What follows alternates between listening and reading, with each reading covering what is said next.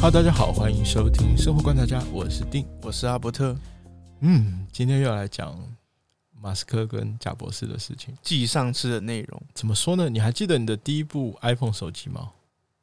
我第一部是 iPhone 四，也就是贾博士最后哦的那一部吗？对我第一部应该是三 GS 吧，哦，你这么就这么大学的先进时候啊，哦，大学的时候，而且我是二手的，就是朋友用剩下来的。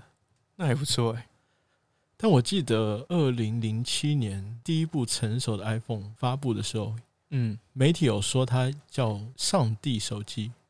上帝手机，对，其实现在的火箭就是马斯克的火箭，嗯，虽然没有被人家称上帝火为箭上帝火箭了，嗯但是你不觉得它已经像是那种上帝视角吗？有没有因这为种感觉？火箭以前都是像 NASA 那种单位，哦，对，它是属于第一个是商商用的火箭嘛，对，它是商用，就是企业发展出来的，所以大家普遍的认知里面啊，戏骨的领头羊，或者说科技产业的领头羊，从比尔盖茨到贾伯斯，再到马斯克，对，这几十年有点像是那种传承火炬，他们就像一个精神的图腾一样。嗯，他们就一直在用他们的语言，然后来跟这个大家做沟通，沟通嘛，他们其实就是改变我们的生活啦。对啊，就是让这些事情变得普及嘛， 他们算是一种文化象征吧。嗯。其中离我们最近的其实就是贾博士跟马斯克。对，今天我们就要跟大家来聊一下两个重点。第一个是贾博士、马斯克和比尔盖茨嗯这种以前的科技大佬，他们有什么不同？第二个是贾博士跟马斯克两个人相似，但是完全相反的商业手法。商业手法，一个是嗯不同，一个是商业手法。对，其实我们现在先聊一下贾伯斯、马斯克跟比尔盖茨这种以前的科技大佬，其实是有本质上面的不同的。嗯，像亚马逊或 Google、FB，都是在建立了网络基础的时候，他们属于顺势而生。就是建立在这样的技术上面的一个产物嘛。哦，不是，就是他们属于开拓市场，嗯有没有这种感觉？嗯，但是贾伯斯跟马斯克他们却是完全相反的。相反，其实可以从 iPhone 跟 iPad 这种名字里面就可以有发现了。就是本来就有 phone，本来就有 pad。对，而且他们是 I 嘛，就是说我自己个人，他们比较走向于个人化，嗯，有没有这种感觉？对，因为以前的电脑普遍都会被认为是商用或者是公司用的，大型的一个设备。对。但是一直到了贾博士，他们会很注重个人化的设备，嗯，就是也是在推推广普及嘛，嗯，其实可以说是一种反向的创新。反向创新。像马斯克他们做的那种自动驾驶的电动车啊，或对者说个人化的火箭、太阳能，这些都是对传统产业的一个颠覆。这样讲好了，就是传统产业的进化一般都是阶梯式的，对，没有没有，他们的进化其实是有一步逻一辑，步，对对，一步一步有逻辑，而且是线性的。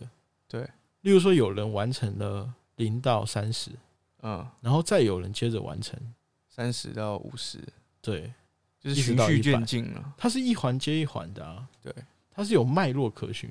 对，有没有很像那种传承基因的概念？就是一一代人接到这边，然后下一代人继续努力。对，但是贾博士跟马斯克他们的创新比较像是基因突变，就是渐进式的，它超越了现在的，他没有到渐进式，他就是一下子转变了。他们都是对现有传统产业的改造，甚至可以说是颠覆。哦哦，说错了，不是渐进，是激进式啊，激进式的突破。他们这种是没有线性可言的啦，嗯也没有什么脉络。他们比较像什么，你知道吗？就像找到一个人的弱点，嗯，并且击倒他，重新定定游戏规则，这种感觉就是打破他们的那种自然进化的感觉啦。大概明白，然后重新定义了进化方向。就是它重新设计一个游戏规则。对对对，如果说贾博士以前的比尔盖茨他们是改革者的话，对，那贾博士跟马斯克都属于革命者。哦，革命这个就有感觉，就是在这样的时代下，它有一个突破，然后重新来说明这个时代。对啊，改革其实比较像是那种做大蛋糕，嗯，就是找到那种利益的最大公约数，就开拓市场啦。对，那革命嘞，革命就是要刷新这些既有的价值观啊，或者是定义。以商业角度来说，革命比较像是搜刮蛋糕本身，我就是换一个蛋糕，对，然后顺便顺便改变一下它的口味。就是我换一个草草莓蛋糕变成巧克力蛋糕，对对对，就这种感觉，就然后是可大家能本本来来是平面的，现在变立体蛋糕。对对对，他们就像以前那种大家都吃习惯了草莓蛋糕，嗯，然后他们是硬是做出更好吃的巧克力蛋糕。然后跟大家说不要吃草莓蛋糕，吃巧克力蛋糕才是。而且我觉得他们最过分就是大家都以后就会，其他厂家就会开始做巧克力蛋糕的口味，哦，开始效仿他们。对，他就改变了这个市场。嗯，就像现在很多人开始做电动车概念，对，其实就是这种概念，这点跟区块链其实很像，哈，又是区块链他。们都是挑战那种既有的利益团体啊。因为虚拟货币，货币本来就有啊，虚拟货币其实我们也早就有了吧，每个人买过点数的都知道这是什么东西啊。就是它是在这个领域里面的专专用的东西。对，然后他又改变了他。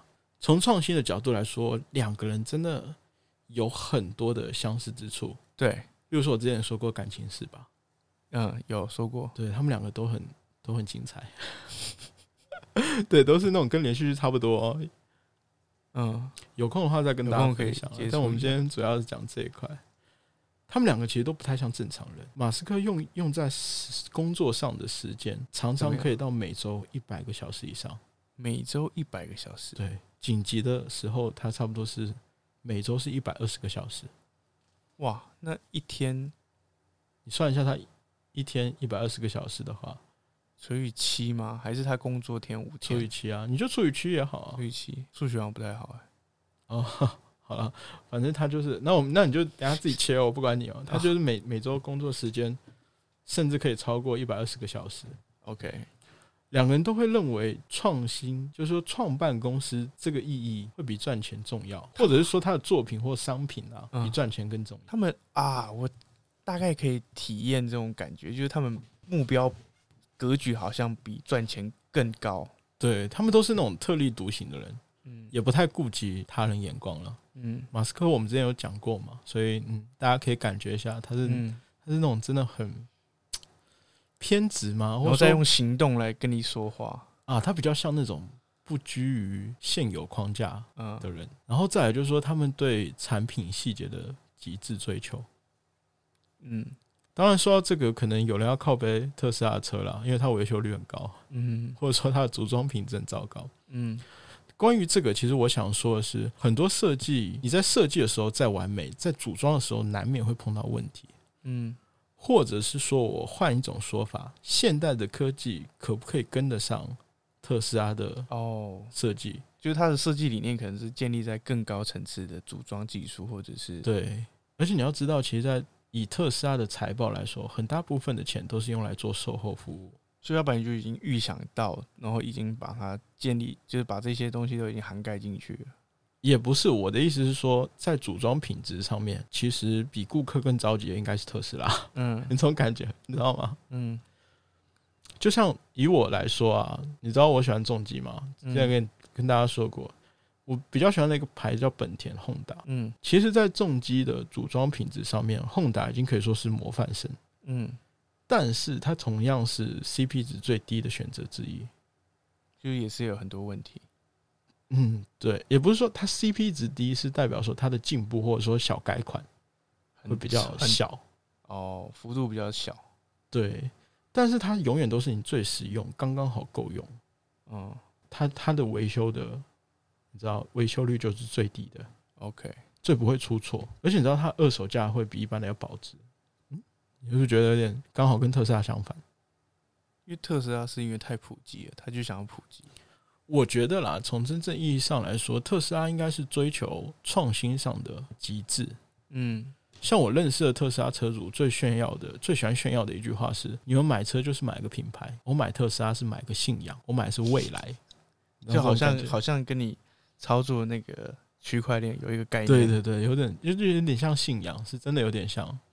怎样这样听下来没有就想法？是已经超越品牌价值，好像已经到我理解他企业的精神，我对在啊做跟他一样的事情，对啊，他可能买的是未来的一种生活方式吧，这种感觉。就是我我想要我已经超越现在大家的生活环境状况，所以你听下来没有买特斯拉的冲动？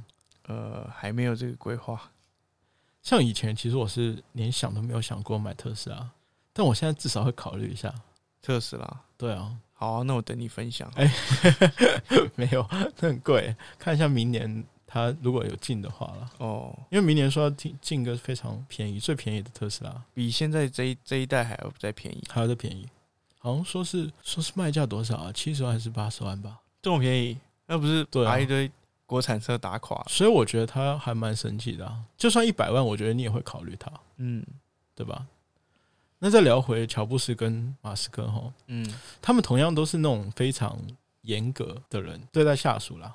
对下属，怎么说呢？他们就是那种控制欲非常强的暴君，就是工作起来就是不要命的哦，人，这种感觉。超级工作狂，这是也算他们天才的另外一面吧。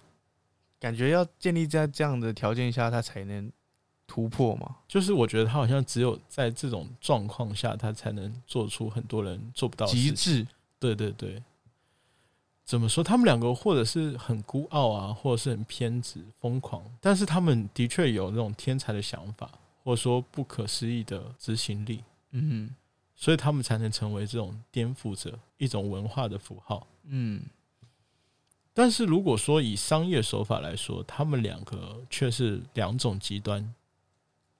两个是两种极端，对我们一直说它很像，但是如果从商业的手法来说，他们刚好是两种极端，两种想法。就刚才说的第二点嘛。对，贾伯斯的商业手法你还记得吗？就他永远都是最顶级的配置，然后他也很追求给客户的体验，但是他的价钱是最贵的。对，他就是要在这个产业里面，他是顶尖的。他会希望说赚的利润是最高的。嗯，我这样说好了，贾伯斯回归苹果的第一个爆款，第一个很红的产品，你还记得是什么吗？是那个电脑嘛？不是，是 iPad。他那时候最主要的竞争对手是 Sony 的随身听，哦，就是还带 CD 的那种。就是它，它就是一样的功能。有印象吗？有啊，我知道，就是圆圆一个盘子这样子，然后里面放 CD，然后接耳机，是这样的东西吧？随身碟，对，就是随随身身听。随身听是那个光碟的嘛？对对对对对对对对对。当时 Sony 的随身听嗯价格不到一百美元，嗯，对，差那不你多，猜一下贾博士卖多少？不到一百美元，我觉得它应该是卖它的三倍吧，是卖它的四倍，四倍，四百美元一台。三百九十九吧，好像。哦，所以你就知道它有多极端。它就是要颠覆大家的那种奢侈品那种欲望，对，这所以样他应该是一个品牌专家哎、照这样子来看，商业角度，他应该对他，我们之前说马斯克是属于工程师嘛，工程师，但贾博士他就是商属于，人，对他属于商业，他是业商奇才人商人底子的那个工程师，嗯，等一下我们还会讲到。那你知道苹果前年的净利润差不多只有六千，好像还七千美元吧，七千万美元嗯，净利润哦。那 iPad 啊，不呸，iPad，那 iPad 上市之后，你猜一下它的净利润有多少？七千美元，七千万美元，应该破千万美元大关，是吗？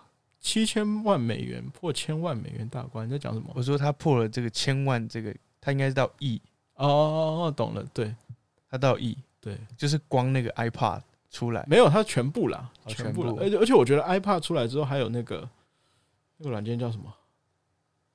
i iTunes 哎，对，iTunes 也应该也有一定的成也长开始推了，对对对，但它的利润的确是很惊人的，二点七六亿美元。我以为一亿多而已，没有啊，哎、它光那个好强哦！ iPad 都已经、所以苹果现在四倍有了点开始有点下坡了，对啊，你就说它就是这种感觉，它就是要极极致，致的超越领域，它有点像是打造那种奢侈品牌的感觉。就是在这个领域上面打造奢侈品牌。对，苹果刚开始出的时候，我有这种感觉，一直到现在。可是现在手机，因为它真的是想要把市场全部吃下来，所以他对，才会他现在出这又么多又是季海相产反，但我们不就过说先说贾博士嘛，对他好像贾博士那时候最后一代是那个嘛四 S 嘛，好像是四 S 还是对五吧？那时候他一直有个概念，就是他就是要打造这个手机界的领导品牌，所以他就只出一款。它就属于奢侈品类型。对，我比较我觉得比较像了，但是你想想马斯克是是怎么样的？普及的对，他是刚刚好好相反，反的，他其实也是顶级的配置啦，但是他追求的是创新的顶级。他这个真的是太不像一般人的思想了。其实他们两个都是那种贩卖生活，或者说贩卖一种未来的生活模式，对，但是价钱却恰恰相反。相反，这个价定价策略上面是完全不同。对啊，你像特斯拉，马斯克这几年一直在降价，对啊，所以他希望的是每个人都可以买得起特斯拉。嗯，很特别欸、我觉得这样子反观特斯拉是很，因为大家其实，在领域里面都会想要追求它是领导者，然后它用什么来定位，价格来定位。就像我们看到很多精品，他们通常都是以价格取胜嘛，就是人家精品好像不是以价格取胜吧，是一般的那种普及的产品才会，就是你要以价钱取胜，还是以销量取胜吧？我没有在在一些限定的精品里面，通常价格会说明一切啊，哦哦，我懂你意思对了，吧？就是可原来能你讲像这手个，表啊，或者是一些精品包包啊，它一定是大家是追求的是非常高的单价。所以你还记得我之前有跟你说过，马斯克其实降价这个政策最显著的是什么？你记得吗？降价最显著是火箭。哦，他用最低成本，他一直在追求这件事情，对啊，它的降价基本上可以到，就是它的成本可以降到十分之一。然后再把它普及。对他其实想做的就是电动汽车，就是哎，应该说智能汽车吧，嗯甚至这种星际旅行的平民化。他真的是有点超出人的思想，所以你就觉得他们在商业的角度来说完全不同。完全不一样。人家都说真这的完样一句话，就是你记不记得，苹果的手机只会越卖越贵，特斯拉的汽车只会越来越卖越低。对对，但是从根本上来说，乔布斯跟马斯克他们其实最先变革都是用户的体验。全不一样，嗯他们开启的是那种智能模式的智能化吧嗯的黄金时代，对智能化产品的黄金时代，对，其实都是贩卖未来，或者说贩卖一种未来的生活模式。但是他们两个其实选择的商业道路是完全相反，嗯，完全相反，没错但。是也是也是成功的。嗯，两个都成功，你有想过这是什么？这代表什么吗？两个都成功。对啊，这代表我们的世界其实是翻转再翻转，从一个极端走到另外一个极端，对，有没有这种感觉？其实我们好像都可以接受、欸，哎，对，其实我们一直觉得哦，可能没有办法接受，但是真的有人做出这种事情之后然，后变成趋势了，对我们反而哦会去变成接生受活之它。后，我们就可以接受。还有一件非常有趣的事情，马斯克其实不喜欢跟贾博士比较，就是他如果说被人家说成再世贾博士，或者说下一个贾博士，会非常不爽。 哦，他他就是不想要，对啊，他曾经说过一句话，他我不知道这是不是玩笑话，但他的确说过，就是如果我快死了，当我穿着黑色高领毛衣的时候，我会尽我最后一口气把它脱掉，并且把它丢进垃圾桶。他就是不要跟贾博士对穿毛衣，他就是这样。就觉得嗯，就觉得他真的蛮不爽的。 他可能觉得他们的思路是不一样的吧？我觉得他们的自尊心都比较强啊、啊，对，偏或者说执他其实只是讨厌被比较本身。你怎么想？我觉得就这一点来看哦，他们不希望自己是被定义成谁的传承或什么的，可能也是吧，因为他们两个都属于那种不喜欢框架的人。对，而且他们虽然看起来都是在产业技术做突破，不过我觉得他们像马斯克刚才从上一集的说明到现在，我觉得他就是想要来定义这个世界的人，有点像，他就他们的确也定义了世界啊，至少在各自的领域。对，然后他就是觉得他是独一无二的， maybe 可能是吧。嗯，最后再跟大家分享一下，就是比尔盖茨对贾伯斯和马斯克两个人的评价。嗯他说：“如果你真的认识这些人的话，那么这么简单的对比，其实听起来就很奇怪。马斯克其实是一个动手能力很强的、很有执行能力的嗯工程师，对。但是乔布斯是在设计或者说挑选人才、营销、商业方面的天才。如果你真的认识他们，其实你不会把他们混为一谈。对了，这样也是没嗯也错是一蛮个精辟的啦。他就是中观来看，贾博士真的是一个商人，很强的商人。对，那他把他的理想实践之后，把它变成他的那个品牌。怎么样？这两集听下来，有没有想要买特斯拉的冲动？这样听下来是觉得我我们真的是买特斯拉就是一种我觉得你会考虑一下创新的信吧仰。我觉得你会考虑一下。对啊，但是传统汽油车还是有那个声浪是不一样，哦，你喜欢声浪是声吗？浪哦，也是啦。但就它、跟你骑重机一样，那、你骑电动车不是一样？诶我有考虑过，因为现在好像有一台说是可以不打档的重机，但是有些人会觉得，干你你你要骑重你机就是要退打档档、这种感觉，你知拉道吗？转啊，帅啊！对啊，但是我们所以我觉得每一个人他在追求一件事情，都还有他他的价值观。对我觉得也是蛮神奇的。但他们两个的确都是很成功的 人。 对啊，可是不过这样听下来，我还是觉得马斯克他应该，我还是把他定义他应该不是地球人。其讲真的，贾博士跟马斯克，你会比较喜欢哪一个？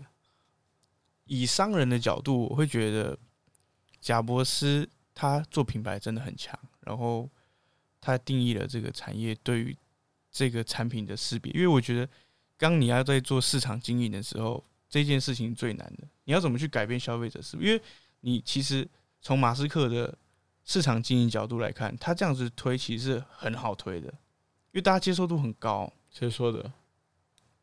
为什么会接受度很高？因为你因为你本来贵啊，然后你现在变便宜啊，哦，进入门槛哎你这么低啊说好像，嗯，就是引引有点道就是理，引经营，他为什么一开始可能他本来就这么便宜哦？我我假设我假设他可能本来这么便宜，嗯但是一开始他定高价，慢慢的降低，就是人人就会觉得，哎、我我碰得起，他本来很贵，我现在买得起，就假如把想把一台宾士好了，三百万，现在卖你一百万，你要不要买？你要买，因为它的品牌定义已经在你的记忆里面是很高的，但是你现在买得起，你要不要买？你买。可是你要反观贾博士，他的市场市场的机制，他怎么做到？他一直把它定位在三百万，你要买就买，你不买就算了。所以他还可以冲到二点多亿的美金，我觉得是以商业角度来看，他是真的是很精彩的一个人。但是嗯马斯克的这些技术，我是觉得真的是他以技术面真的是天才。我这样说好了，其实我对两个人都很喜欢。嗯，其实往上的勇气跟往下的勇气应该是一样的，嗯，就是哦你要说价卖的格贵，对，以如果说以价格来说，你要往往高的卖，往低的卖，其实都是一样的。怎么说一样？就是你要有你要有这个勇气去把它卖卖的低啊，卖的便宜啊，你要有这个勇气把这个把这个产品卖的高价、啊。但是站在产品，就是站在品牌经验角度来说，我觉得相对来看，贾博士的勇气是蛮大的。哦，我懂你的意思，你就是以产品经理人这种感觉来看这件事情。呃没但我其实上是以我是一个顾客、消费者的。对，以消费者感觉顾客来说，当然是马斯克这个是很好的。对啊，你怎么会这是很亲民的、啊，但是所以我说，为什么贾博士是一个很强的市场经营人？而且我要补充一点，其实马斯克他是之前在做特斯拉的时候，他是这样讲的啦，就是说，因为我们生产线什么都是新的嘛，嗯，所以它的成本会稍微高一点。